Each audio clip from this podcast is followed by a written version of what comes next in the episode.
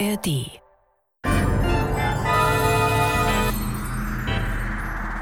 Das war morgen, der Science-Fiction-Podcast mit Isabella Herrmann und Andreas Brandhorst. Herzlich willkommen bei Das war morgen, dem Science-Fiction-Podcast beim SWR von Isabella Herrmann und Andreas Brandhorst. Diesmal geht es um das Hörspiel Die Geister, die er rief von Clifford D. Simak. Zum ersten Mal gesendet wurde dieses Hörspiel 1972. Es basiert auf der Story How To von 1954, erschienen im Deutschen unter dem Titel Albert der Roboter im Heine Science Fiction und Fantasy Band Nummer 3138 von 1969, übersetzt von Walter Ernsting. Und das ist ein Name, der vielen unseren Hörern bekannt sein dürfte, denn äh, es ist der Real Name hinter dem Pseudonym Clark Dalton, dem Mitbegründer der Periroden-Serie. Isabella, ich glaube, diesmal geht es um Roboter, nicht wahr? Es geht ganz genau um Roboter. Also, wir befinden uns wieder mehr in so einem klassischen Science-Fiction-Thema, nachdem die letzten Stücke ja sehr dystopisch und sehr düster mit weniger klassischen Science-Fiction-Tropen gearbeitet haben. Ne, und jetzt wieder ganz klar der Roboter. Und es gibt da einen Protagonisten, das ist der Gordon Knight. Ähm, der ist so ein bisschen Unglücksrabe in seinem Leben. Und der bestellt sich von der Selfco-Gesellschaft einen Bausatz für ein Roboter-Haustier, ein Hund, um genau zu sein. Und diese Selfco-Gesellschaft Ne, die steht wohl für Self Company, so Do It Yourself. Die ist der Marktführer und man kann sich alle möglichen Bausätze für alles kaufen und es dann eben aufbauen. Witzigerweise im Originalstück von Clifford Desigmek heißt diese Firma How To. Er erhält dann aber keinen Roboterhund, sondern einen Baukasten für einen richtigen Roboter, wie man sich ihn eben vorstellt, behält ihn auch und baut ihn zusammen, weil der Roboter äh, ungleich wertvoller ist. Und der Golden Knight, der etwas knapp bei Kasse, und dieser Roboter namens Albert ist ein ganz besonderer. Der kann sich nämlich selbst replizieren und baut dann ganz viele weitere Roboter, die er seine Söhne nennt und die auch alle mit A anfangen. Das Ganze nimmt dann abstruse Züge an und was genau dann passiert, das hören wir uns jetzt an.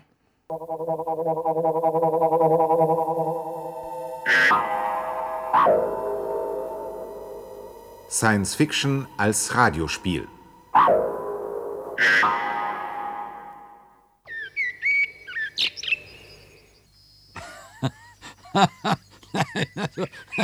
Ein Hund? Na, du spinnst doch. Doch, Ensign. Mein Leben lang habe ich mir einen Hund gewünscht und jetzt baue ich mir einen. Wenn er auch natürlich nur teilweise biologisch ist. Am Ende macht er gar Flecke auf Grace selbstgewebte Teppiche. Nein. Na, Prost. Prost. Nein, das steht extra im Prospekt. Er macht keine Flecke, hat kein Ungeziefer und hart nicht. Aber apportieren kann er, bellen und Hasen jagen. Ganz wie ein natürlicher Hund. Dafür garantiert die Firma, was? Du brauchst gar nicht so ironisch zu sein, Ensign. Alle Self-Go-Baukästen sind in Ordnung. Bestens durchkonstruiert, die Einzelteile nummeriert, genaue Gebrauchsanweisung. Du brauchst dich nur streng daran zu halten und nichts kann schiefgehen. Denk doch an Johns selbstmontierte Weltraumrakete oder an Graces selbstgemauerten Brennofen und an ihr selbst getöpfertes, selbstglasiertes Keramikgeschirr. Oder denk doch an mein Haus. Sein Haus, ja, ja, das selbstgebaute. Ja. Selfco-Anleitung Nummer 4. Wie gestalte ich mein Haus? Mit dem selbstgebastelten Gewächshaus für Graces kurzlebige Gärtnerleidenschaft. Selfco-Anleitung Nummer 67. Züchten Sie Ihre eigenen Heilpflanzen. Nee, nee, nee, nee, Gordon. Nimm mir es nicht übel, du hast den Do-it-yourself-Spleen wie alle unsere Zeitgenossen. Ja, hör mal, Ensign, ist das Haus nicht prima? Nur ein paar Nummern zu groß. Wozu brauchen drei Personen 18 Räume? Ja, ich weiß auch nicht. Das kam eben so. Ah, ja. Weil du immer wieder auf die Selfco-Angebote hereinfällst. Wie werde ich mein eigener Keramiker? Bums, muss eine Töpferwerkstatt her. Binden Sie Ihre Bücher selbst. Schon baust du eine Buchbinderwerkstatt. Züchten Sie den Nerzmantel Ihrer Frau. Nur das war der Anfang zu diesem stinkenden Raubtierhaus. Malen, das Hobby für Individualisten. Dafür musste Grace natürlich ein eigenes Atelier haben. Ah. Und dann kurz darauf das Musikstudio. Ja, sie hatte eben im Mai diese Selfco-Anleitung gelesen. Werden Sie ein Gesangsstar? Ja, Und ich muss für diese Launen büßen. Den ganzen Tag dieses Tonleitergejaule. Frag doch bei Selfco, ob die auch schalldichte Gartenzäune haben. Du, den, den würde ich dir spendieren. Bitte, Lee, es wird ja bald wieder besser. Sie hat erst gestern gesagt, dass sie jetzt zu den Liedern und Arien kommt. Na, dann Prost. Prost. Bist du auch ein? Danke, nein. Und du solltest auch nicht so viel trinken. Ah, trinken, lesen und träumen, das sind eben meine Hobbys. Die stören andere bedeutend weniger als Graces Tonleitern. Und jetzt auch noch Arien, der Himmel soll mich schützen. Und dann dazu das Hundegebell, mechanisch, biologisch. Na, dagegen hilft da nur Whisky. Wann kommt das Biest denn zur Welt? Der Baukasten müsste morgen schon da sein, wenn ich vom Büro nach Hause komme. Vorgestern habe ich das Geld an Selfco überwiesen. Da- Dann brauche ich vielleicht drei Tage, mit Johns Hilfe natürlich. Und dann, und dann springt er hier herum und bellt. Ein Hund, ein richtiger Hund.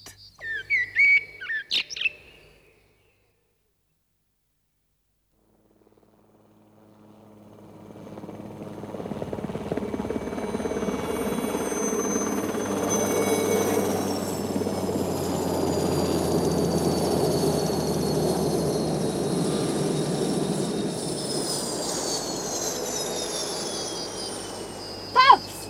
Paps, fein, dass du da Hallo, bist. John. Die Zelfko-Kiste ist gekommen. War's schon da? Das ist ja Ja. prima. Und dass ich noch drei Tage Ferien hab, ehe ich wieder in die verdammte Schule muss, ist auch prima. Und ich habe meine zwölf Wochenstunden hinter mir. Vier Tage Wochenende und der Hund ist da. Mensch, das wird ein Fest. Aber nichts Mama sagen wirst du? bin doch nicht blöd, Paps. Hunde sind so dreckig geworden. Sie haben Flöhe und Bandwürmer und stinken so. Ein Selfco-Hund stinkt nicht, darauf kannst du dich verlassen. Wo steht denn die Kiste? Ich hab sie schon in die Werkstatt drüben gebracht. Wir können Gut, gleich schon, sehen wir uns die Sache mal an. Oh ja.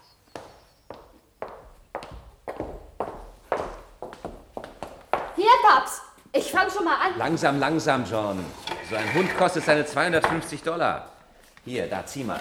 250 Dollar? Ja. Na, die stoßen sich ja ganz schön gesund an uns, die Selfco-Leute. Dafür liefern sie aber auch Qualität, John. Jetzt sieh dir das an. Das ist doch kein... Komm, da, das nächste Teil. Ich fürchte... Vorsicht, langsam!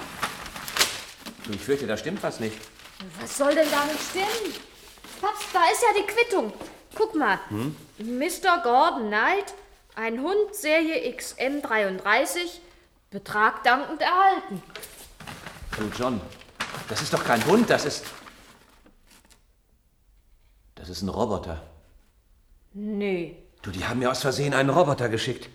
Und eines der besten und teuersten Modelle, wenn ich mich nicht sehr irre. Hier steht ein Hund. Betrag dankend erhalten. Aber ich sag dir doch, das ist ein Roboter.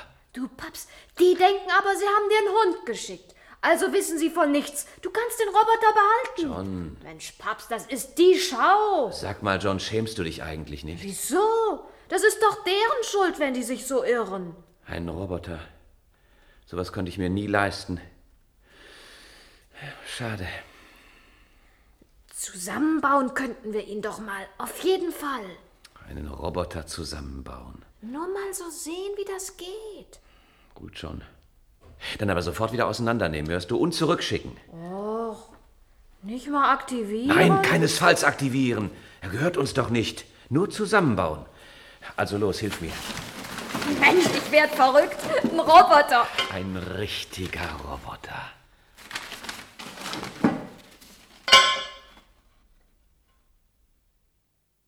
Einen Roboter, sagst du, Gordon? Ja. Das war aber auch höchste Zeit. Grace, nun hör mal du zu. weißt genau, wie verwahrlost der Garten ist. Die Hecken sind zu schneiden, der Teich Grace, muss gereinigt werden. wir- Der Zaun bricht zusammen, die Vorhänge müssen gewaschen werden und die Küche braucht einen neuen Anstrich. Grace, Vielleicht kann er sich mal um die tropfenden Wasserhähne kümmern, für die du ja niemals Zeit gehabt Jawohl, hast. Liebling. Da fällt Aber mir ein, wir- vielleicht kann man ihm auch das Kochen beibringen. Vielleicht, Er wird ja, mir eine aber- große Hilfe sein. Stell dir vor, ich könnte mich dann ganz meiner Kunst widmen. Ja, natürlich, Also Liebling. seht mal zu, dass er ihn schleunigst zusammenbaut.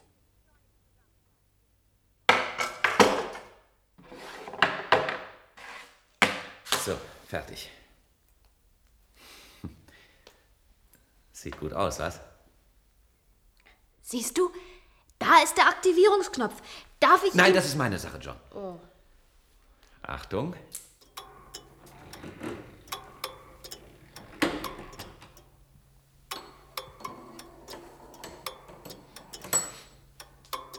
John erlebt.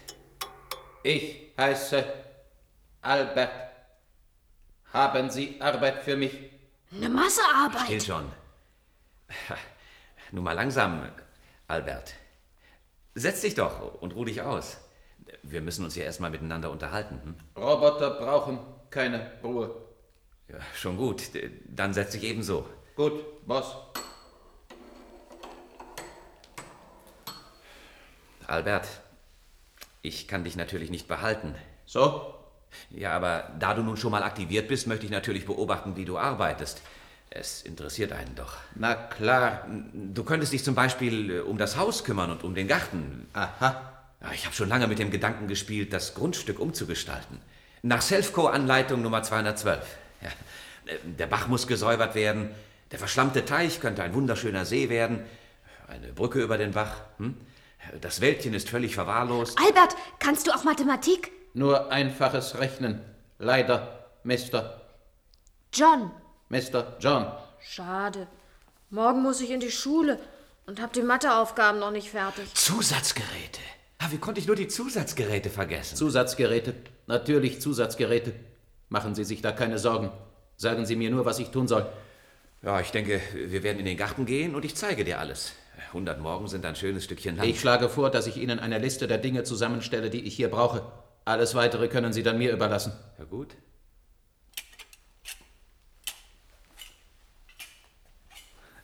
Sie haben eine gut eingerichtete Werkstatt. Oh ja. Alles beste Sefco-Wagen. Mhm.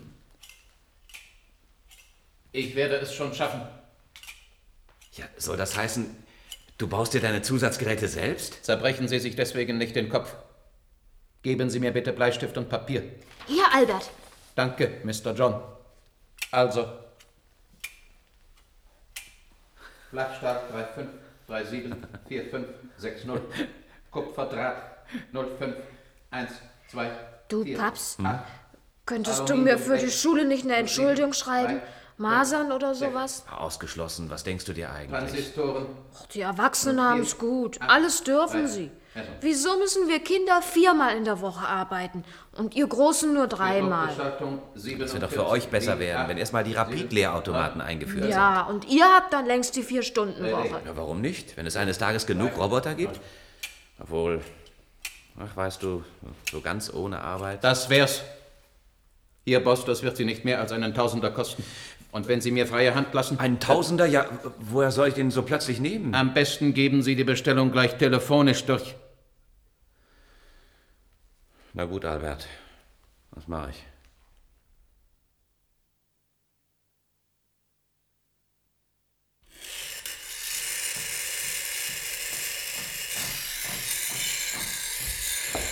Guten Morgen, Albert. Morgen. Morgen, Boss. Morgen, Mr. John. Na, darf man mal sehen, was du so machst? Ich werde dir helfen. Aber nein, aber nein, Boss. Ich komme sehr gut allein zurecht. Na, ein bisschen Arbeit könntest du mir schon übrig lassen, Albert. Warum wollen Sie arbeiten? Dafür bin schließlich ich da. Albert, tut mir leid, ich muss mich verabschieden. Das doofe Internat öffnet heute wieder seine Viel Pforten. Vergnügen, Mr. John. Hm? Ich meine viel Erfolg. Ach so, danke. Also, Paps, kommst du mit zum Bahnhof? Ach, äh, sieh mal, John, ich, äh, Ja, ich denke... ist schon recht, ich, ich verstehe schon. Ciao, Paps. Ciao. An Weihnachten wieder. Mach's gut, Junge. Also, dann. Also dann. Na, was soll das werden, Albert? Lass nur, ich heb's schon auf. Ausgeschlossen, Boss. Menschen sollen nicht arbeiten. Tja, dann. Na, dann mache ich mal einen Besuch bei Mr. Lee. Das ist unser Nachbar, Rechtsanwalt. So, Rechtsanwalt. Ja, aber er arbeitet nicht mehr, genießt nur sein Leben. Ich glaube, der hat keine Ahnung mehr von seinem Beruf. Komisch, ich könnte nicht leben so ganz ohne Arbeit. Das ist doch kein Leben. Ja, Albert. Also dann, mach's gut.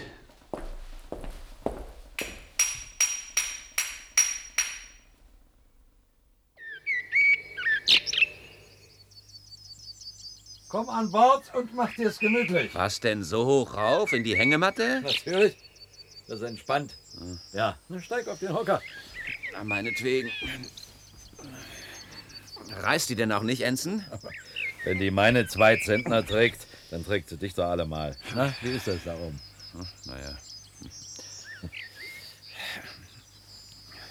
Was liest du denn da? Das Corpus Juris? Kein Gedanke. Nein, nein, Proust. Auf der Suche nach der verlorenen Zeit. Kenn ich nicht. Ja, das glaube ich dir aufs Wort. Na, ich verliere meine Zeit eben nicht. Denkst du? Schau dir doch mal den Himmel an. Hast du schon mal einen so blauen Himmel gesehen? Ich weiß nicht. Ich bin kein Meteorologe. Hab mich noch nie mit diesem Gebiet beschäftigt. Naja. Schade, dass du auch kein Ornithologe bist. Bitte, bitte. Eine Zeit lang war ich Mitglied in einem Club, der Vogelbeobachtungen machte. Jawohl. Und hast dich dabei so angestrengt, dass du es bald wieder leid warst. Das war nämlich kein Club für Vogelliebhaber, sondern ein besserer Durchhaltewettbewerb. Ja, ja, ja, ja. Keiner hatte ein anderes Ziel als den miesen Ehrgeiz, mehr Vögel zu sehen als die anderen. Hast du was dagegen? Hm. Nichts. Wenn du die Sache nicht so tierisch ernst genommen hättest. Woher willst du denn das wissen? Weil ich Augen im Kopf habe. Ja, ja, Gordon, so lebst du nun mal. Jeder scheint so zu leben. Außer mir natürlich. Ja, ja. schau dir, schau dir doch mal die zerzauste Amsel dort im Apfelbaum an. Hm? Die ist mein Freund. Wir kennen uns nun schon seit sechs Jahren. Ich könnte ein ganzes Buch über den Vogel schreiben. Und wenn er lesen könnte, dann würde ihm das Buch sicher gefallen. Aber das fiel mir natürlich nie im Traum ein, denn beim Schreiben, da könnte ich ja der Amsel nicht mehr zusehen. Du könntest doch im Winter schreiben, wenn der Vogel weg ist. Hm? Ach, Gordon, im Winter habe ich doch ganz andere Dinge zu tun. Hier, süßer Apfelwein. Selbst produziert. Nicht als Hobby, sondern, sondern weil ich Apfelwein eben mag. Und weil die Kunst des Apfelweinmachens offenbar verloren gegangen ist. Na, probier doch mal. Hm? Ja, Prost. Du, das ist die erste gute Sache, die ich seit Jahren fertig gebracht habe. Oh, danke. Jedes Mal, wenn ich einen Arbeitsanfall bekomme, dann werfe ich einen Blick zu dir hinüber und dann vergeht mir die Lust schnell wieder. Hm. Sag mal, was ist denn dein neuestes Projekt? Oh, das verrate ich noch nicht. Du wirst staunen. Oh, staune schon lange. Wie konstruiere ich eine Brücke? Bau dir ein Teehaus im Garten. Bauen Sie sich Ihre eigene Energieanlage. Bauen Sie sich Ihren eigenen Roboter. Ja, ja und was wäre dabei? Man kauft sich einfach einen Selfco-Baukasten und dann. Ja, und wenn ich dir sage, dass es sogar einen Selfco-Baukasten für mechanische Vögel gibt? Hä? Also, Gordon, du bist unverbesserlich. Bau dir deine eigene Amsel, was? Wenn du mich absolut beleidigen willst, dann, dann, dann kann ich ja gehen. Nun langsam, langsam, Gordon. Verschütte mir doch wenigstens nicht meinen Apfelwein. Hey, wohin denn? Nach Hause. Na, dann grüß mir deinen, deinen halbbiologischen Hund.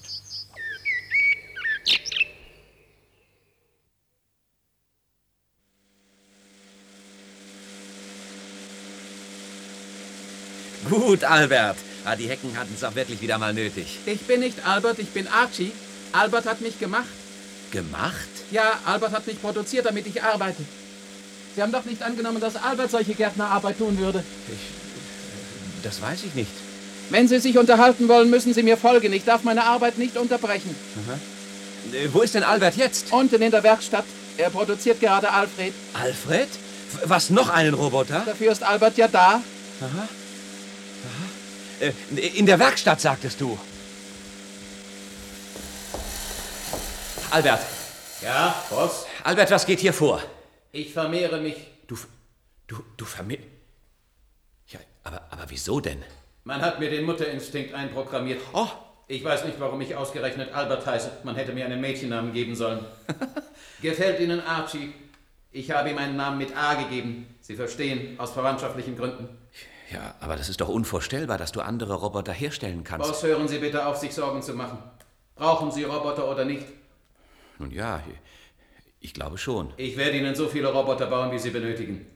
Warten Sie, wenn erst das bestellte Material da ist und ich nicht mehr mit Schrott arbeiten muss. Unglaublich. Ein Roboter, der andere Roboter produziert.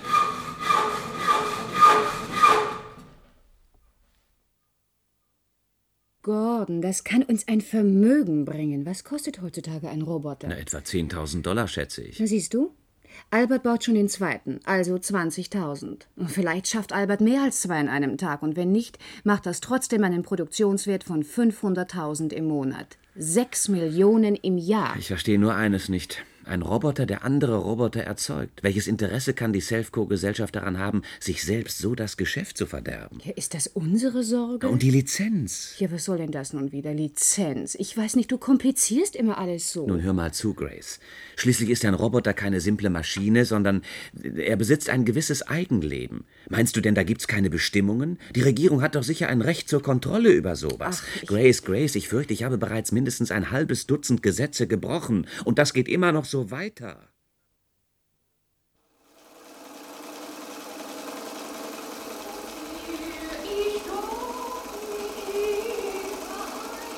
Ja, was machst du denn hier? Ich nähe Gardinen fürs Musikzimmer. Wer bist du? Sie müssten mich eigentlich kennen. Sie haben gestern schon mit mir gesprochen.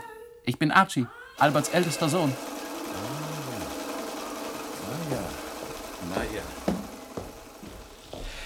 Ja, was denn? Du machst das Abendessen? Ich bin Adalbert. Adalbert. So. Ja, so. Macht er das Abendessen?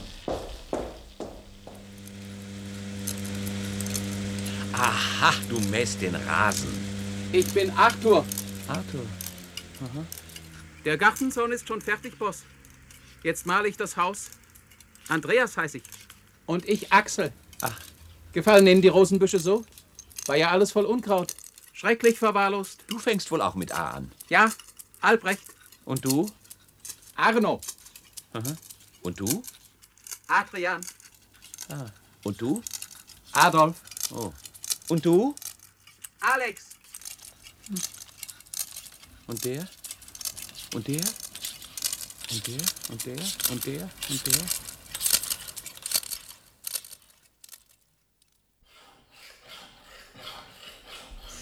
Jetzt will ich doch mal sehen. Guten Abend, Boss. Das Material ist schon da. Diesmal mache ich gleich drei. Ja, ja, sehr schön. Wo ist denn nur. Ah, da steht sie ja. Suchen Sie was? Nur mal was nachsehen. Ja, was haben wir denn hier? Der kleine Kasten. Da war wohl mein Gehirn drin, bevor Sie mich zusammenbauten. Ja, da war es drin. Aha. Albert, Mhm. komm doch mal her. Was ist das? Kannst du lesen? Selbstverständlich. Dann lies mal. V190. V? V, das kann doch nur Versuchsmodell heißen. Ah, jetzt ist mir alles klar. Die Selfco-Gesellschaft hat dich entwickelt und sofort wieder eingemottet. Denn dich auf den Markt zu bringen, hätte sie finanziell ruiniert. Ein Dutzend Alberts reichten aus, die Preise völlig zu verderben. Du, Albert, ich glaube, wir bekommen Schwierigkeiten, wenn die bemerken, Keine Sorge, Boss. Mich kann man nicht identifizieren. Man kann dich nicht was? Ich habe meine Modellnummer abgefeilt und die Kennschilder entfernt. Niemand kann Ihnen beweisen, wer ich bin. Aber warum hast du denn das getan? Damit man nicht eines Tages kommt und mich wieder mitnimmt. Sie wissen es ja jetzt. Es ist so. Die Selfco-Leute haben mich gemacht und dann Angst vor mir bekommen. Sie haben mich einfach wieder auseinandergenommen und eingelagert. Ja, und irgendjemand muss sich beim Versand geirrt haben. Ich hatte einen Hund bestellt, aber man hat dich geliefert. Aber Sie haben keine Angst vor mir. Sie haben mich zusammengesetzt und arbeiten lassen. Und deswegen halte ich zu Ihnen, Boss. Aber das räumt leider die Schwierigkeiten nicht aus der Welt, Albert. Du produzierst hier Nachkommen am laufenden Band. Ich habe zunächst nur an 50 gedacht. 50? Wo ich doch jetzt das gute Material habe. Übrigens, hier ist die Rechnung. Oh, fast doppelt so viel wie letztes Mal. Machen Sie sich keine Sorgen, Boss. Ich werde Ihre Probleme schon lösen. Ja, ich komme. Ach, Mr. Watson. Ja, leider, Mr. Knight.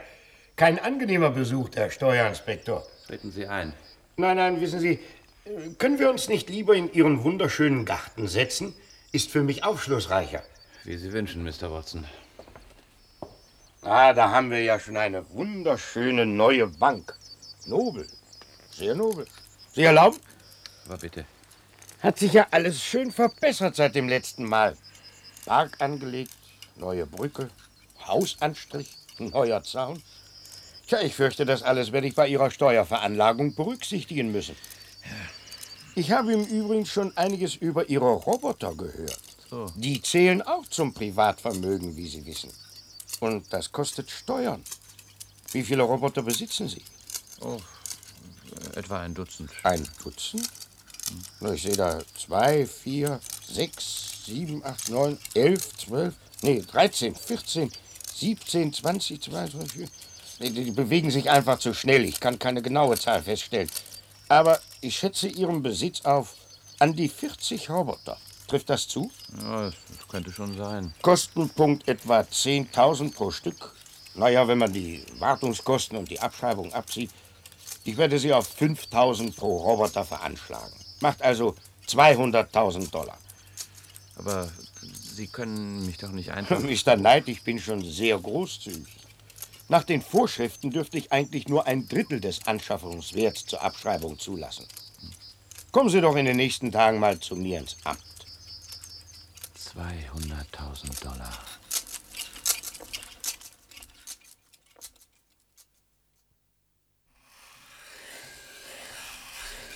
Albert? Ja, Boss? Heute schon vier. Albert, ich muss dir was sagen. Einmal muss es ja doch sein. Also hör zu. Albert, wir müssen einige der Roboter verkaufen. Verkaufen, Boss? Albert, ich brauche Geld. Gerade war der Vermögenssteuerschätzer bei mir. Sie können die Roboter nicht verkaufen, Boss. Warum kann ich das nicht? Weil sie zu meiner Familie gehören. Es sind meine Söhne. Das ist doch lächerlich, Albert. Ist Ihnen denn nicht aufgefallen?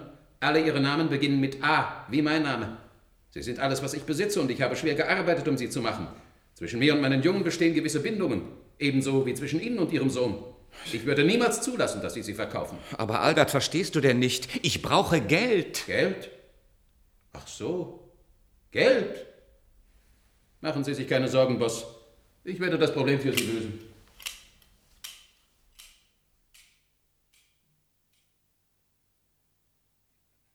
Mr. Knight, Sie haben jetzt 52 Roboter.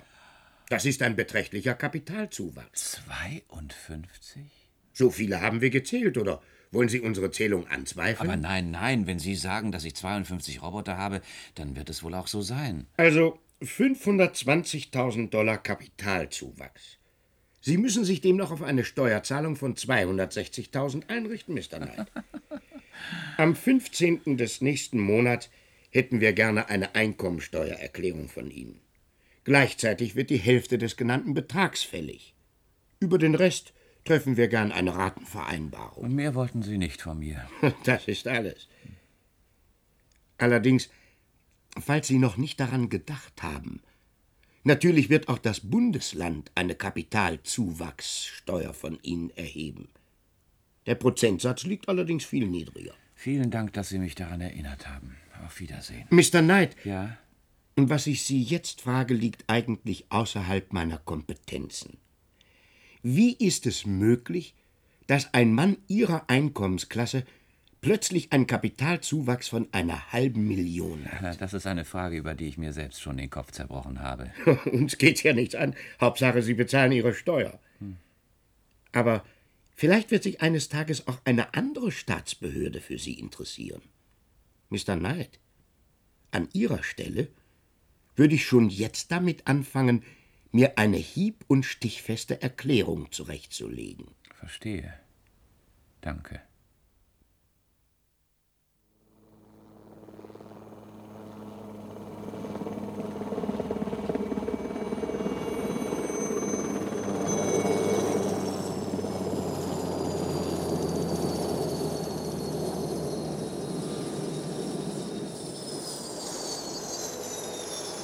Boss? Boss? Ja, also, Albert. Ein für alle Mal, ob dir das passt oder nicht. Wir müssen ein paar von den Die Robotern... Selfco-Leute waren hier. Du brauchst gar nicht weiterzureden, Albert. Ich weiß schon, was du mir sagen willst. Ich habe die Sache absolut geklärt.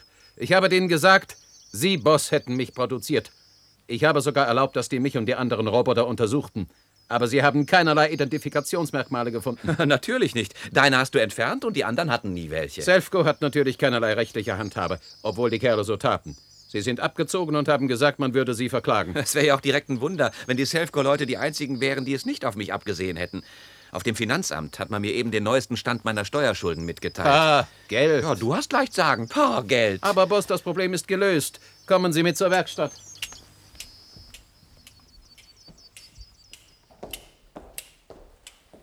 Da ist Geld, so viel Sie wollen.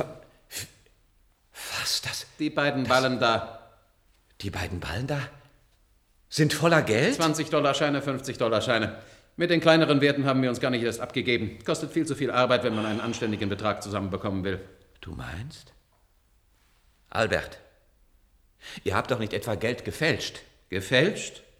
Was heißt das? Sie haben mir doch gesagt, Sie brauchen Geld. Also haben wir uns ein paar Scheine beschafft und Papier und Farbe analysiert. Dann haben wir das geeignete Papier gemacht und uns die Platten graviert. Das ist, das ist aber doch das. Ich möchte nicht unbescheiden wirken, aber ich finde die Scheine wirklich schön. Falschgeld! Albert, wie viel Geld ist da drin? Weiß ich nicht. Wir haben einfach so lange gedruckt, bis wir genug hatten. Wenn es nicht reicht, können wir noch mehr machen. Albert, hör zu. Die Regierung verlangt Beträge von mir, die ich nicht habe. Vielleicht ist doch bald die Polizei hinter mir her. Und die Selfco-Gesellschaft wird mir einen Riesenprozess an den Hals hängen. Das reicht mir. Ich habe keine Lust, auch noch in ein Falschgeldverfahren verwickelt zu werden, Albert. Du bringst jetzt das Geld raus und verbrennst es auf der Stelle. Aber es ist richtiges Geld. Sie haben gesagt, dass Sie Geld brauchen. Ja, aber das ist doch nicht die richtige Art das von hat Geld. uns allerhand Arbeit gekostet, Boss. Wir haben ja nur helfen wollen. Ich weiß das, Albert. Und jetzt tu bitte, was ich dir gesagt habe. In Ordnung, Boss. Wenn Sie unbedingt wollen. Albert. Ja, Boss? Schau, Albert. Wir müssen wenigstens ein paar von deinen. von deinen. Wir müssen was? Danke, Albert. Das war sehr nett von dir, dass du mir helfen wolltest. Ja, es tut mir leid, dass es nicht so geht. Ist klar, Boss. Na, jetzt kann ich mich aber auf was gefasst machen. Am besten ich spreche mal mit Anson Lee. So, Gordon. Jetzt bin ich im Bilde. Hör zu. Hm? Erstens, du musst die Steuererklärung abgeben, auch wenn du nicht zahlen kannst.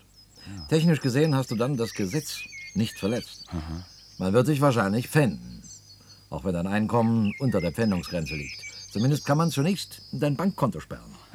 Ich habe praktisch kein Bankkonto mehr. Dein Haus können die Finanzbehörden nicht pfänden, jedenfalls vorerst nicht. Also können sie dir im Augenblick wenig anhaben. Deshalb solltest du dich zunächst mal um den Prozess mit Selfco kümmern. Willst du dich nicht mit ihnen arrangieren? Ich glaube, dass sie den Prozess abblasen würden, wenn du ihnen die Roboter zurückgibst. Ensign, das ist ausgeschlossen. Gordon, als Rechtsanwalt muss ich dich darauf hinweisen, dass deine Position in diesem Prozess nicht die stärkste ist. Aber Albert wird bezeugen, dass ich ihn gemacht habe. Albert kann vor Gericht keinen Eid ablegen. Verstehe. Außerdem würde dir kein Gericht abnehmen, dass du überhaupt imstande bist, einen Präzisionsapparat wie Albert zu bauen. Na, hör mal, ich kann ganz gut mit Werkzeug umgehen. Was verstehst du denn schon von Theorien der modernen Elektronik? Wie weit reicht dein Können als Biologe? Kannst du mir in zwölf Sätzen die wichtigsten Leitsätze der Roboterkunde aufzählen? Ich glaube, du hast wieder mal recht, Ensign. Also, vielleicht solltest du sie wirklich zurückgeben. Aber das kann ich nicht. Verstehst du mich denn nicht? Die Selfco wird Albert einschmelzen und es kann tausend Jahre dauern, ehe das Ganze wieder neu entwickelt wird. Ich weiß nicht, ob sich Roboter wie Albert auf lange Sicht als gut oder schlecht erweisen, aber das weiß man vorher von keiner Erfindung. Und ich bin dagegen, dass man ihn einfach vernichtet. Ich verstehe deinen Standpunkt. Und der gefällt mir ja auch irgendwie. Aber du musst dir ganz klar darüber sein, dass ich kein guter Rechtsanwalt bin. Ich, ich bin nicht gerade fleißig. Ich kenne sonst keinen, der ohne Vorschuss arbeiten würde. Hm? Der Vorschuss ist noch das Wenigste, Gordon. Die Gerichtskosten, die gehen ins Geld. Ja, natürlich. Ah, Wenn ich Albert die Situation genau auseinandersetze, lässt er sich vielleicht davon überzeugen, dass wir nicht drum rumkommen, ein paar Roboter zu verkaufen. Und das könnte mich vorläufig sanieren. Nein, nein, nein, Gordon. Darüber habe ich mich inzwischen informiert. Wenn du Roboter verkaufen willst, brauchst du eine Lizenz. Und dazu musst du zunächst dein Eigentumsrecht nachweisen. Na, hast du Unterlagen darüber, dass du sie gekauft hast? Nein. Und um sie selbst herzustellen, hättest du eine Fabrikationsgenehmigung gebraucht. Dafür aber hättest du vorher die Konstruktionszeichnungen deiner Roboter einreichen müssen. Das ist doch der Teufelskreis. Mit anderen Worten, ich bin erledigt. Ich habe in meinem ganzen Leben noch keinen Mann gekannt, der so in der Tinte saß. Vincent. Und was nun? Tja, was nun? Mr. Lee! Boss! Ja, Albert? Boss, Alfred hat gesagt, dass Sie eine Vorladung vom Gericht bekommen haben. Ich mache mir Sorgen. Handelt es sich um die Sache mit der Selfco-Gesellschaft? Ja, es wird zum Prozess kommen, Albert. Aber Mr. Lee wird unseren Fall übernehmen. Ich werde mein Bestes tun, aber ich halte die Sache für hoffnungslos. Wir Roboter wollen helfen. Immerhin ist Ihr Kampf auch unser Kampf. Ich glaube nicht, dass ihr uns helfen könnt. Ich habe mir da einige Gedanken gemacht. Die ganze Nacht durch habe ich an dem Problem gearbeitet. Und dann habe ich einen Juristenroboter gebaut. Was, ein Juristenroboter? Einen Roboter mit einem überdurchschnittlichen Gedächtnis für juristisches Wissen Und mit einem Gehirncomputer, der auf absoluter Logik basiert. Die Rechtsprechung ist doch logisch, nicht? Ach, sie sollte es jedenfalls sein. Ich könnte eine Menge solcher Roboter machen. Nein, das geht doch nicht. Um als Jurist tätig zu sein, muss man zugelassen werden. Um zugelassen zu werden, muss man eine entsprechende Ausbildung hinter sich haben und seine Prüfungen machen. Und um die überhaupt machen zu dürfen, muss der Antragsteller ein Mensch sein. Aber Ensign, Alberts Roboter sollen doch nicht selbstständig auftreten. Könntest du sie nicht als deine Assistenten einsetzen? Sie könnten dir vielleicht bei der Vorbereitung des Falles helfen. Na ja, das wäre gar nicht mal so schlecht. Das wäre zwar das erste Mal, dass Roboter, aber ich bin ziemlich sicher, gesetzlich ist das nicht verboten. Wir brauchten zunächst nichts weiter zu tun, als die juristischen Bücher zu lesen. Bei unserem Lesetempo lässt sich eine Menge schaffen und zuverlässig in den Gedächtniszellen speichern. Ein glänzender Gedanke, Ensign. Sie hätten praktisch jede gewünschte Information sofort zur Hand. Aber können Sie Ihr theoretisches Wissen auch praktisch anwenden? Ach, wir lassen Albert ein Dutzend Roboter machen, nicht wahr, Albert? Die sich dann auf Fachgebiete spezialisieren. Und wenn ich Ihnen noch einen telepathischen Kontakt installiere, können Sie wie ein einziger Roboter zusammenarbeiten. Das Gruppenprinzip. Jeder von Ihnen weiß sofort, wenn und was einer aus der Gruppe Neues erfährt. Ah, ja, es käme auf den Versuch an. Albert, ich habe fast alle wichtigen Werke im Hause. Sie waren sündhaft teuer, aber hineingeschaut habe ich fast nie. Was wir etwa noch an Literatur brauchen, das kann ich sofort beschaffen. Gut, fangen wir an. Gut, fangen wir an. Sicherheitshalber produziere ich gleich drei Dutzend Juristenroboter.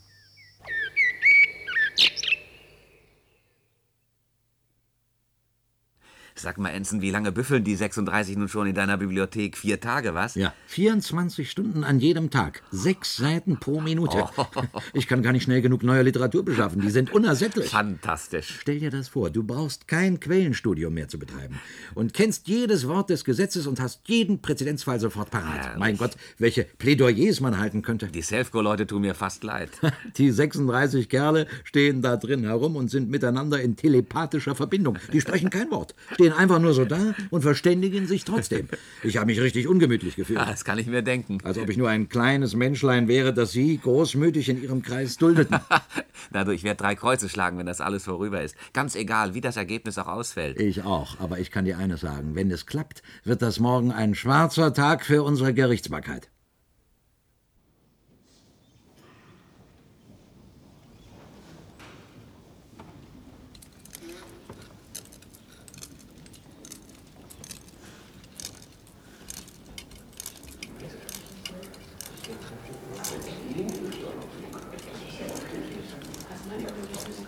Euer Ehren, sehen Sie sich das an. Ist das hier ein Gericht oder ein Zirkus? Mr. Lee, was hat das zu bedeuten? Euer Ehren, das sind meine Assistenten. Das sind Roboter. Allerdings, Euer Ehren. Und Roboter sind nicht berechtigt, vor diesem Gericht auszusagen oder Rechtshandlungen vorzunehmen.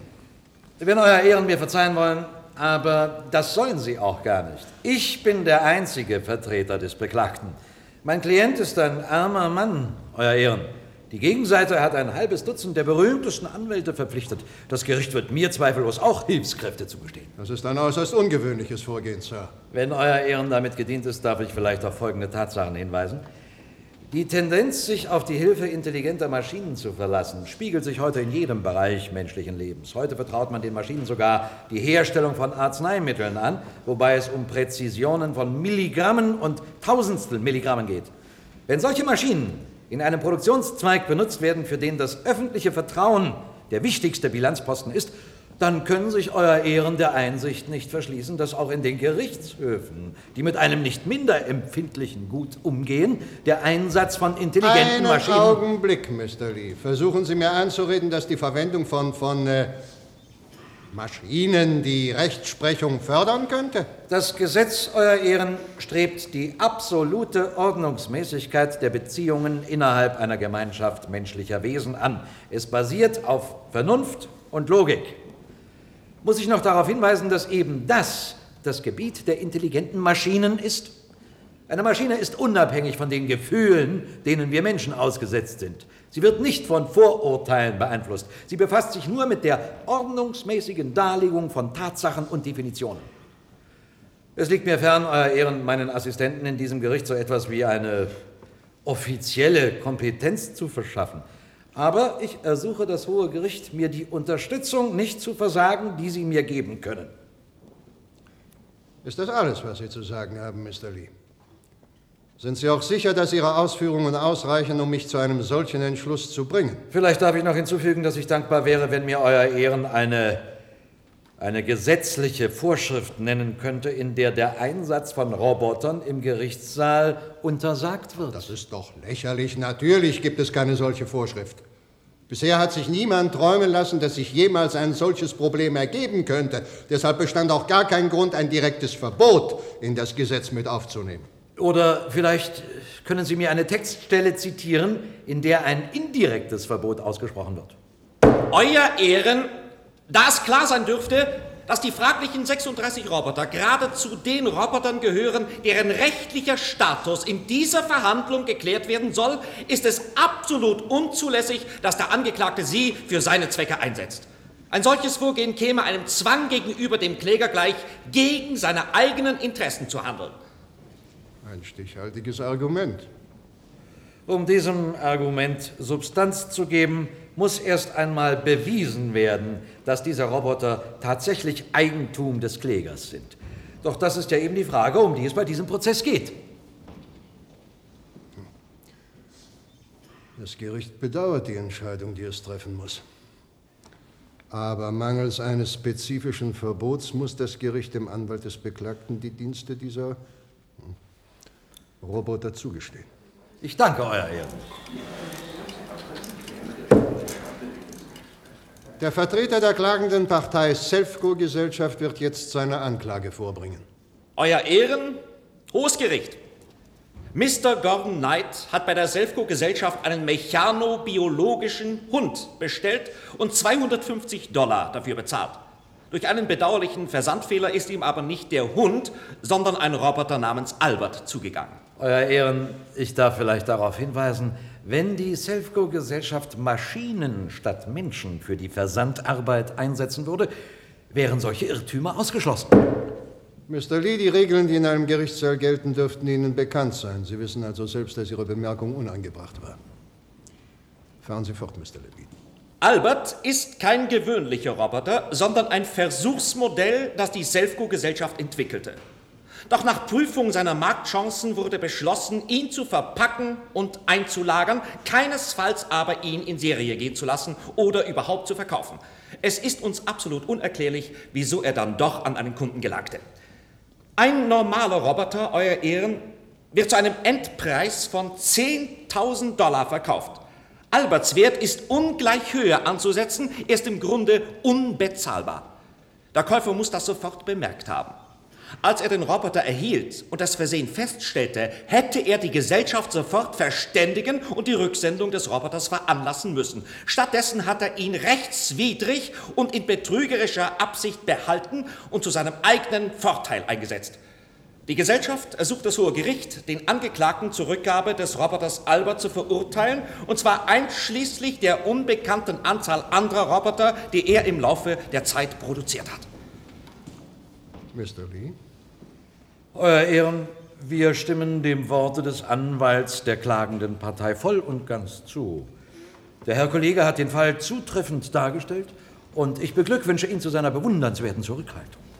Habe ich Ihre Worte als Schuldigerklärung des Angeklagten aufzufassen? Nein, Euer Ehren. Also ich muss zugeben, dass ich Ihrer Argumentation nicht zu folgen vermag.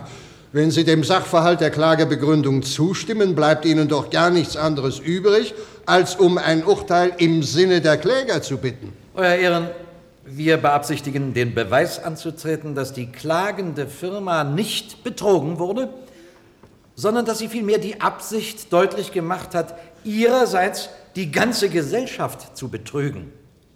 Wir wollen beweisen, dass durch ihre Entscheidung, den Roboter Albert nach seiner Entwicklung der Öffentlichkeit vorzuenthalten, die gesamte Menschheit um eine logische Weiterentwicklung der technologischen Kultur, die unsere Zivilisation nun einmal trägt, betrogen worden ist. Wir stehen deshalb auf dem Standpunkt, dass der Beklagte durch sein Verhalten der ganzen Menschheit einen Dienst erwiesen hat. Daneben beabsichtigen wir noch den Beweis anzutreten, dass den Robotern als Gruppe gesehen gewisse unveräußerliche Rechte vorenthalten werden. In unserer Rechtsordnung ist und bleibt ein Roboter eine Maschine, eine Sache. Abgesehen davon, dass die gleiche Rechtsordnung andere Lebewesen als Sachen behandelt, ich meine hier Tiere, abgesehen davon werden wir beweisen, dass ein Roboter mehr ist als eine Maschine. Mit Ausnahme ihres Metabolismus sind Roboter das Gegenstück des Menschen. Mr. Lee, Sie bewegen sich weit außerhalb der diesem Prozess vorgegebenen Grenzen. Die hier zu verhandelnde Frage lautet, ob Ihr Klient sich unberechtigt in den Besitz eines der Selfco-Gesellschaft gehörenden Roboters gesetzt und diesen zu eigenen Zwecken missbraucht hat. Die Verhandlung hat sich auf diese Frage zu beschränken. Unbestritten. Aber das schließt den Beweis ein, dass der Roboter Albert grundsätzlich nicht als Eigentum bezeichnet werden kann und demnach weder gestohlen noch verkauft werden konnte. Ich beabsichtige zu beweisen, dass mein Klient ihn nicht gestohlen, sondern befreit hat. Als erstes, Roboter besitzen einen eigenen Willen. Bedarf das überhaupt eines Beweises? Sie können jede zugewiesene Aufgabe ausführen und beim Auftauchen unvorhergesehener Faktoren entsprechend reagieren. Das Urteilsvermögen eines Roboters, das lässt sich beweisen, ist dem Urteilsvermögen eines Menschen in den meisten Fällen überlegen. Roboter haben die Fähigkeit, logisch zu argumentieren. Daran besteht kein Zweifel. Wohl aber an der entsprechenden Fähigkeit des Menschen. Es dürfte doch feststehen, dass der Roboter Albert nur die Arbeit durchführt, die man ihm einprogrammiert hat. Also fehlt dieser Arbeit jedes menschliche Kriterium. Sie wollen ein menschliches Kriterium. Nun, Roboter können sich vermehren. Das ist doch reine Programmierung, weiter nichts. Der Roboter Albert schafft neue Roboter nach seinem Bilde. Er liebt sie und betrachtet sie als seine Familie. Roboter haben kein Seelenleben. Sie lieben nicht, sie hoffen nicht, sie glauben nicht. Das letzte Argument ist unerheblich. Es gibt auch unter den Menschen Agnostiker und Atheisten. Dennoch bleiben sie Menschen. Und was den Einwand angeht, Roboter sollen keine Gefühle haben. Sie haben zum Beispiel ein ganz ausgeprägtes Gefühl für Loyalität und Gerechtigkeit. Ich gebe zu, einige sehr menschliche Gefühle fehlen Ihnen. Zum Beispiel der Hass, der Neid, die Gier. Euer Ehren, ist es wirklich nötig, hier die hässlichen und verderblichen Folgen menschlichen Hasses, menschlichen Neides und menschlicher Gier zu schildern? Ich schlage eine Vertagung vor. Ich möchte das Gericht bitten, zu beachten, wie dieser Prozess in der Öffentlichkeit aufgenommen wird. Das Entsetzen und die Empörung über die unerhörte Beweisführung des Verteidigers sind allgemein. Wir haben volles Verständnis für die immer zahlreicheren Protestveranstaltungen, in denen sich alle Gutgesinnten und vernünftig gebliebenen dagegen zur Wehr setzen, dass Roboter auf eine Stufe mit den Menschen gestellt werden sollen. Dass terroristische Gruppen die gegenteilige Es ist Ansicht wohl kein vertreten, Zufall, dass sich gewisse typisch. Linkskreise zum Anwalt der Roboter aufwerfen. Man kennt die Methoden. Aber noch wehrt sich das gesunde Empfinden unseres Volkes gegen diese Umtriebe.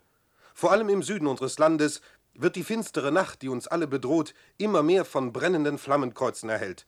Endlich hat sich der Ku Klux Klan seiner stolzen Aufgabe erinnert. Das Volk steht auf. ist geradezu ekelhaft mit bricht los. anzusehen, wie sich ein Mensch, ein gebildeter Rechtsanwalt wie Anson Lee, zum Werkzeug dieser Monster macht. Man muss nur einmal beobachten, wie ihm seine sogenannten Juristenroboter nach jedem Argument der Ankläger, das ihm gefährlich werden könnte, Zettel zustecken. Notizzettel, man könnte sagen Spickzettel, die sie in Fliegendas zu schreiben pflegen. Kein Kunststück, das ihm sofort alles zur Hand ist. Gesetzestexte, Präzedenzfälle, neue Argumente, die seinen Standpunkt untermauern. Jeden Abend ist der Boden um den Tisch dieses ziemlich skrupellosen Verteidigers mit Zetteln übersät. Euer Ehren, Hohes Gericht, ich komme zum Ende meiner Ausführungen. Hätte es noch eines Beweises bedurft, dass Roboter als Personen zu werten sind, so fänden wir ihn in den Ereignissen der letzten Tage. Wir sehen unsere ganze Nation von Emotionen bewegt, von Teilnahme und Abneigung, wie sie niemals Dingen gegenüber entsteht, sondern immer nur gegenüber Personen. Wo immer Freundschaft und Feindschaft, Liebe und Hass sich zeigen, werden sie durch Personen ausgelöst und gelten Personen.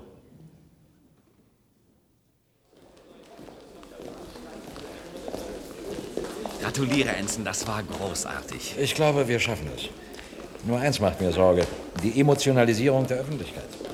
Sogar zu Straßenkämpfen ist es schon gekommen. Anson, wie das Urteil morgen auch ausfällt, wenigstens stehe ich vor der Welt nicht als Narr oder als Dieb da. Und das verdanke ich dir. Ich glaube, Gordon, du solltest jetzt sofort heimfliegen. Anson, ich möchte so Hier wirst du nicht mehr gebraucht und zu Hause könntest du dafür sorgen, dass Albert und seinen Söhnen nichts passiert. Dem Mob ist alles zuzutrauen. Meinst du wirklich, dass es so ernst ist? Es gibt, wie ich höre, sogar bestimmte Kreise in der Armeeführung, die zu einem Angriff auf unsere Roboter entschlossen sind. Und Vorwände für Staatsstreiche sind Militärs nie verlegen. Aber versteh doch, Anson, ich möchte so gern den Urteilsspruch miterleben. Ja, das kannst du ja auch zu Hause am Bildschirm tun. Meinst du wirklich, ich müsste unbedingt... Es läge mir viel daran, dass dort nichts passiert. Ich will mich doch nicht umsonst herumgeschlagen haben. Komm, sei vernünftig, setz dich in deinen Hubschrauber und sieh daheim nach dem Rechten.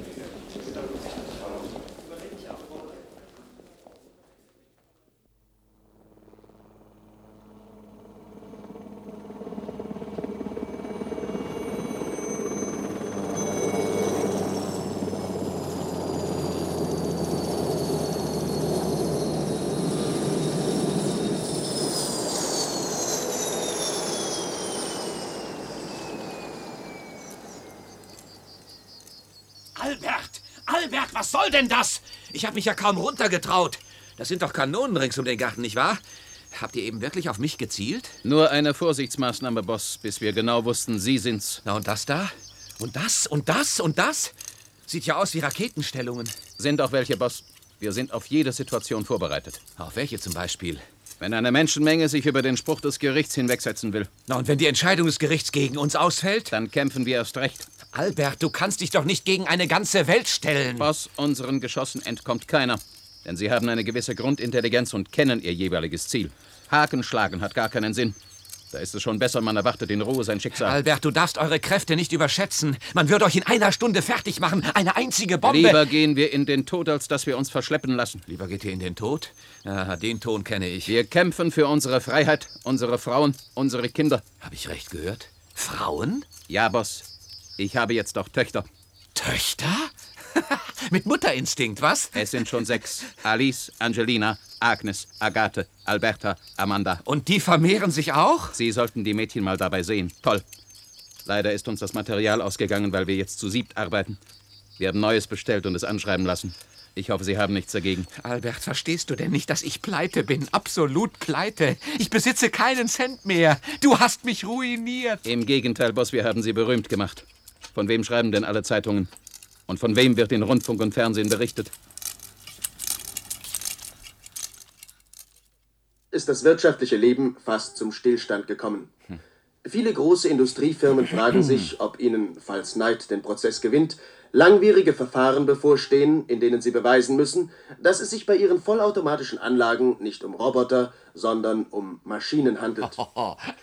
In Washington befinden sich die Regierungsgremien in ständiger Konsultation. Das Finanzministerium ist besorgt um den möglichen Steuerausfall. Ja. Aber es Ja. erheben sich noch weitere, viel schwerer wiegende Regierungsprobleme. Der Begriff des Staatsbürgers zum Beispiel müsste möglicherweise auf Roboter ausgedehnt werden. Albert, Auch die Albert. Politiker haben ihre Sorgen. Sie würden sich einer völlig neuen Kategorie von Wählern gegenüber sehen und noch hat niemand eine Vorstellung davon, wie in einem Wahlkampf die Sympathien der Roboter zu gewinnen wären. Na, Mahlzeit. Meine lieben Mitmenschen.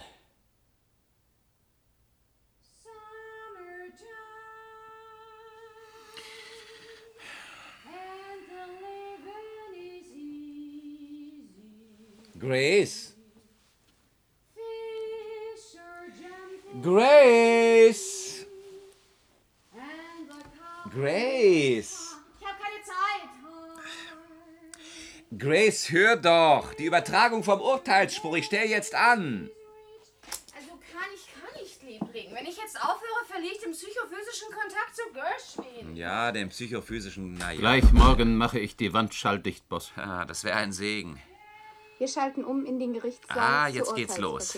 Darf ich hier bleiben? Ah, selbstverständlich, Albert. Ah, siehst du, da ist schon der Richter. Das heutige Urteil fällt mir schwerer als alle anderen Urteile, die ich in meinem Leben gefällt habe.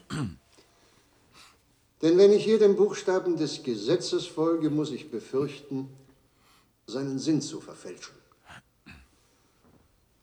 Nach langer und eingehender Überlegung und unter Beachtung der Gesetze und der in diesem Prozess vorgebrachten Beweise fälle ich mein Urteil zugunsten des Angeklagten Gordon Knight.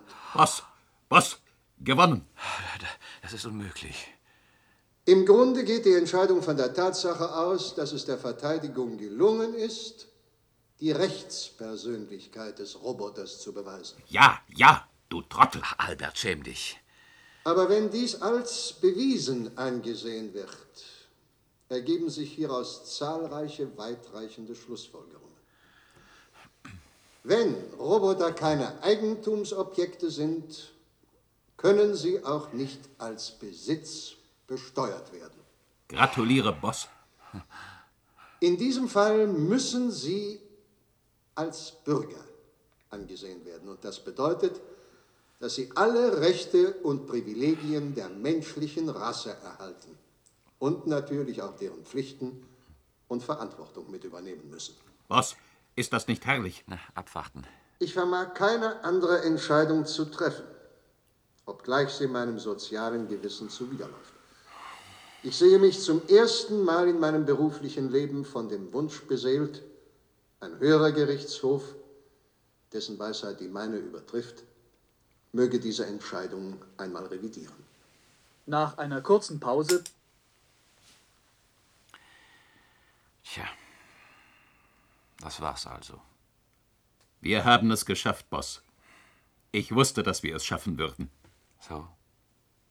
Was ist, Boss? Sie sind doch nicht traurig? Hm. Sie sehen so nachdenklich aus. Ach, lass nur, Albert. Wir werden Sie niemals verlassen, Boss. Wir werden hier bleiben und für Sie arbeiten. Sie werden keinen Finger mehr rühren müssen. Wir werden Ihnen alle Arbeit abnehmen. Albert, man arbeitet doch nicht nur, um Geld zu verdienen. Die Arbeit ist für den Menschen doch mehr. Sie ist Schon auch. gut, Boss. Sie brauchen sich wirklich keine Sorgen zu machen. Wir werden die Sache mit dem Geld schon in Ordnung bringen. Wir machen Rechtsanwaltbüros auf und werden damit so viel Geld verdienen, wie wir wollen. Aber Albert, verstehst du Und denn dann nicht? werden wir die Selfco-Gesellschaft übernehmen. Nach diesem Urteil ist es natürlich unmöglich, dass sie das Geschäft fortführt. Wir werden Roboter bauen. Eine Menge Roboter. Gar nicht genug kann es davon geben. Und damit auch ihr Menschen nicht zu kurz kommt, werden wir weiterhin Selfco-Kästen herstellen.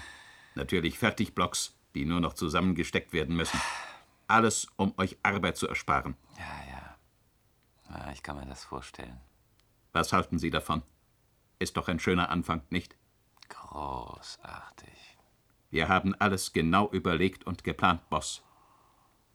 Sie brauchen Ihr ganzes Leben lang keinen Finger mehr zu rühren. Nein, keinen Finger mehr. Mein ganzes Leben lang.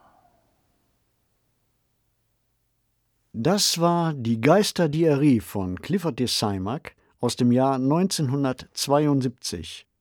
Das Hörspiel wurde bearbeitet von Walter Knaus.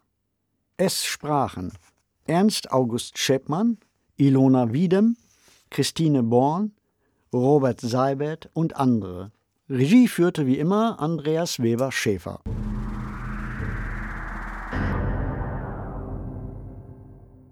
Also ich musste bei diesem Stück Die Geister, die er rief, sofort an den Zauberlehrling von Disney denken.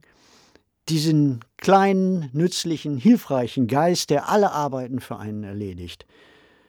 Isabella, würde es dir gefallen, eine Art Zauberstab zu haben und mit dem nur winken zu müssen und alle deine Arbeiten zu Hause, die dir nicht gefallen, die du also nur immer machst, weil sie erledigt werden müssen, würden sich plötzlich von alleine erledigen. Wäre das nicht eine schöne Sache? Ich glaube, es wäre eine schöne Sache, aber wenn man mal guckt, wie unser Leben so ausschaut, würde ich sagen, sind wir ja schon umgeben von ganz vielen Zauberstäben. Ne, also ganze Wohnung ist ja, man hat Waschmaschine, man hat Geschirrspülmaschine, also man hat ja schon diese ganzen Erleichterungen, aber trotzdem viel zu wenig Zeit. Aber um vielleicht nochmal direkt den Schwung dann, um vielleicht dann direkt die Kurve zur Robotik und künstlichen Intelligenz zu machen. In dem Hörstück geht es jetzt natürlich um Roboter, aber wir haben ja die Riesendiskussion ne, um die generativen KI-Systeme, ChatGPT und so weiter. Und die sind auch durchaus nützlich. Absolut richtig. Es geht ja aber auch noch ein Stück weiter, über, wo wir gerade bei dem Thema KI sind. Es geht auch darum, um diese Roboter haben also die Fähigkeit, sich selbst zu replizieren und sie entwickeln sogar ein Eigenbewusstsein. Das heißt, sie werden zu Personen Und sie fordern das Recht ein, auch als Person akzeptiert zu werden.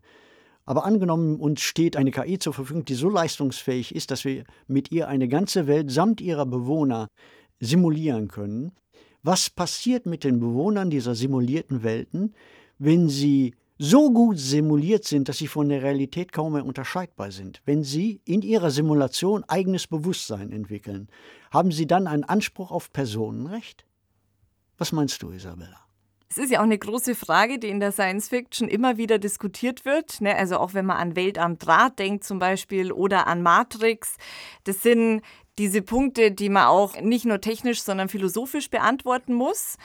Hier konkret geht es ja jetzt eben um Roboter. Und ich bin da immer sehr vorsichtig, diese Roboter in der Science Fiction, jetzt auch in dem Hörstück, aber auch darüber hinaus, tatsächlich so zu deuten, als würden wir über Roboter sprechen, die immer menschlicher werden und in Zukunft Rechte bedürfen. Das wird immer gern gemacht. Ich finde, es ist so ein bisschen Ablenkungsdiskurs, weil es lenkt davon ab, dass wir uns ja eigentlich um die Menschen kümmern sollten, die jetzt noch nicht volle Rechte genießen oder unter schlechten Arbeitsbedingungen arbeiten müssen und so weiter und so fort. Also von dem her finde ich es immer sehr fruchtbar, wenn man diese Roboterfiguren als Metaphern für im Grunde entrechtete Personen deutet. Und da gibt die Geschichte ja auch ganz konkrete Hinweise, weil der Ku Klux Klan ja auftritt, der nun gegen diese Bürgerrechte für die Roboter einsteht. Also man hat so eine direkte Verbindung zu Afroamerikanern, die zu der Zeit auch für ihre Bürgerrechte gekämpft haben. Also denke ich, ist es auch ein Statement ne, von CIMAC, diesen Bezug bewusst herzustellen. Ich sehe da ganz viele Science-Fiction-Beispiele, wo ich die Roboter auch mehr metaphorisch oder als Projektionsfläche deuten würde. Zum Beispiel Data in Star Trek, der eben immer wieder über die ganze Serie hindurch auch darum kämpft, ein Mensch zu sein, Humor zu haben, Persönlichkeitsrechte zu bekommen. Aber im Grunde ist es ja ein Spiegel, was wir als menschlich sehen. Ne, man muss sich ja fragen, warum würde denn ein Roboter menschlich sein wollen würden? Es ist eher unser Spiegel, wie wir Menschsein sehen. Zum Beispiel auch der Andrew im 200-Jahre-Mann. Es ist ja auch eine Geschichte, die auf Isaac Asimov zurückgeht und verfilmt wurde mit Robin Williams in der Hauptrolle. Ne, und da kommt Andrew, ein Haushaltsroboter, auch zu einer Familie und muss dort Hausarbeiten verrichten. Also kann man deuten als eine Person, die nicht unbedingt einen guten Job hat, vielleicht auch nicht volle Bürgerrechte hat, vielleicht geht es um eine illegale Einwandererperson, man weiß es nicht genau, aber was dann eben in dem Film und in dem Buch passiert ist, dass Andrew immer mehr zum Mensch wird, indem er kreativ wird, indem er sich immer mehr zum Menschen umbauen lässt. Er verliebt sich dann auch, er nimmt einen wohlgeordneten Job an und so weiter.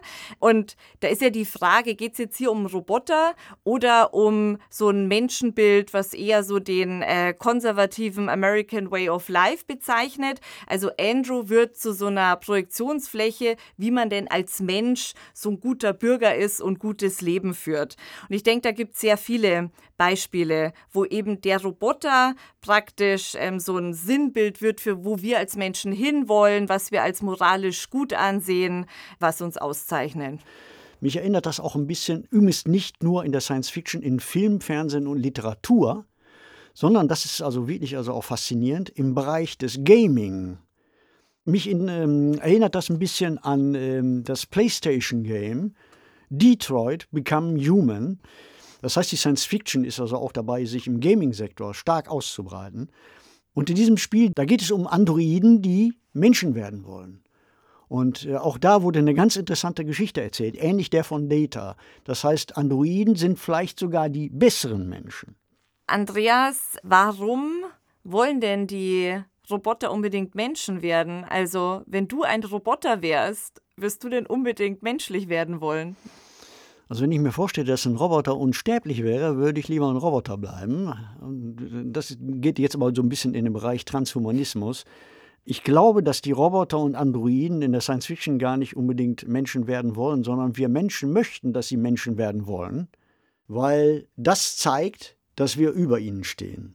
Also das ist ähm, ein dramaturgischer Trick in der Geschichte, Mit diesem Trick beweisen wir praktisch, dass wir Menschen immer noch die Krone der Schöpfung sind, dass das, was wir selbst erschaffen, nie über uns stehen kann. Ich persönlich zweifle daran. Genau, ergänzend dazu, auf jeden Fall geht es um die Krone der Schöpfung oder der Evolution, wie man es denn da nimmt. Und zum anderen ist es einfach so, dass wir dramatische Geschichten für Menschen erzählen. Also wir erzählen ja keine technischen Bauanleitungen, wir erzählen ja dramatische Geschichten, die die Menschen mitnehmen sollen. Und die müssen die Maschine vermenschlichen, sonst funktioniert die Story einfach nicht. Und dann kann man sich ja wunderbar daran abarbeiten, dass ein Roboter menschlich werden will, weil dann kann man reflektieren, was sind Emotionen, was sind Gefühle, was ist Bewusstsein. Genau was uns Menschen ausmacht, hat man diese leere Fläche, wo man einfach alle Problemlagen projizieren kann. Anders wird die Geschichte einfach nicht funktionieren. Da stimme ich dir voll und ganz zu, Isabella. Die Maschinen sind Sinnbilder das übergeordnete Thema des Stücks, genauso wie bei der Zauberlehrling, ne, oder es gibt ja auch noch andere Mythen und Märchen und Sagen, die in die Richtung gehen, geht es ja immer um so eine Angst vor dem Kontrollverlust. Teilst du diese Angst? Das ist eine Frage, die man auf mehreren Ebenen beantworten könnte. Wenn ich so auf meine Erfahrungen im Bereich äh, von Computern zurückblicke der letzten Jahrzehnte, ich bin angefangen mit der Computertechnik, als es noch gar kein Windows gab, als Microsoft eine Firma war, für die vielleicht sieben, acht Leute arbeiteten. Ich habe einen der ersten PCs damals benutzt und bei diesen PCs hatte man das Gefühl, vollkommene Kontrolle zu haben, nicht nur über die Software, sondern auch über die Hardware. Das heißt, man konnte wirklich, wie das früher bei den Autos war, die noch keine Elektronik hatten, man konnte dran schrauben, man konnte hier in diesem Falle den Computer aufmachen und Dinge verändern. Man konnte die Software verändern, weil sie so einfach gestaltet war. Durch die weitere Entwicklung der PC-Technik und der allgemeinen Computertechnik wurde die Sache immer komplizierter, bis ein Punkt erreicht war, an dem ich meine Datensouveränität bedroht gesehen habe. Und das ist passiert so Anfang der 2000er Jahre durch Microsoft, durch dies, äh, wie man das im Jargon nennt, Telefonieren nach Hause, durch die Übermittlung von privaten Daten an die Microsoft-Server. Und ich habe mich damals, Anfang der 2000er Jahre, ganz bewusst gegen proprietäre Software entschieden, nämlich um diesem Kontrollverlust entgegenzuwirken. Ich habe also für mich ganz persönlich entschieden, die Computer, die ich benutze, haben alle nur ausschließlich Open Source Software. Das heißt, meine Computer laufen unter Linux und ich verwende als Schreibprogramm LibreOffice. Das sind alles Open Source Software, die jederzeit einsehbar sind, kosten kein Geld und leisten ebenso viel wie die proprietäre Software. Und ich habe zumindest die Kontrolle, sagen wir mal, über 99 Prozent meines Datenverkehrs. Das ist für mich die persönliche Ebene und da habe ich meine Entscheidungen getroffen. Wie sieht das bei dir aus, Isabella? Es ist natürlich allgemein sehr schwer, sich der Kontrolle zu entziehen. Ne? Du meintest ja proprietäre Software zum Beispiel. Es gibt eben die großen Anbieter am Markt. Wenn ich bei Social-Media-Plattformen drauf bin, ich komme gar nicht aus, meine Daten herzugeben. Das ist das Geschäftsmodell. Und was ich in dem Zusammenhang einfach wichtig finde, ist Aufklärung und Bildung. Zum Beispiel auch, was äh, das Thema ChatGPT anbelangt oder überhaupt generative KI. Da hatte ich ja vorher gesagt, dass die Geister da durchaus nützlich sein können, die man ruft, die einem auch unliebsame Arbeiten abnehmen können. Aber es ist essentiell zu wissen, wie das System dahinter funktioniert. Und ich selbst bin keine Programmiererin, ich kann auch nicht coden, aber ich weiß, dass hinter ChatGPT ein statistisches Modell steckt, was die Sätze einfach automatisch fertigstellt. Und es muss nicht der Wahrheit entsprechen, es entspricht nur einer statistischen Wahrscheinlichkeit. Und ich glaube, dieses Wissen, dass was ChatGPT ausspuckt, nicht wahr ist, sondern nur eine wahrscheinlichste Zusammensetzung von Wörtern, also anders gesagt, dass man die Ausgaben immer auf den Wahrheitsgehalt überprüfen muss, ich glaube, so eine Bildung und so eine Vermittlung von Wissen an die Gesellschaft ist einfach wichtig und es gibt einem dann ein Stück Kontrolle auch zurück, denke ich. Mit diesen Gedanken entlassen wir euch. Auf Wiederhören nächste Woche. Falls es Fragen, Vorschläge, Kommentare gibt, schreibt uns sehr gerne eine E-Mail an daswarmorgen.swr.de und empfehlt uns natürlich sehr gerne weiter. Redaktionell betreut hat diesen Podcast Mareike Mage unter Mitarbeit von Oliver Martin. Sanja Lobeck hat hospitiert. Produktion Südwestrundfunk 2023. Jede Woche gibt es eine neue Folge in der ARD Audiothek. Hi, ich bin Gregor Schmalzried. Ich bin Marie Kilk. Und ich bin Fritz Espenlaub. Ich bin Fritz Espenlaub. Sorry, das war gar nicht tatsächlich meine eigene Stimme, sondern eine künstliche Intelligenz, die meine Stimme kopiert hat. Aber den kompletten Podcast aufnehmen kann sie nicht. Zumindest noch nicht. Künstliche Intelligenz überschwemmt nämlich gerade die Welt, weil sie wird jeden Tag immer besser und dieses Thema beschäftigt auch nicht nur Fachleute, sondern uns alle.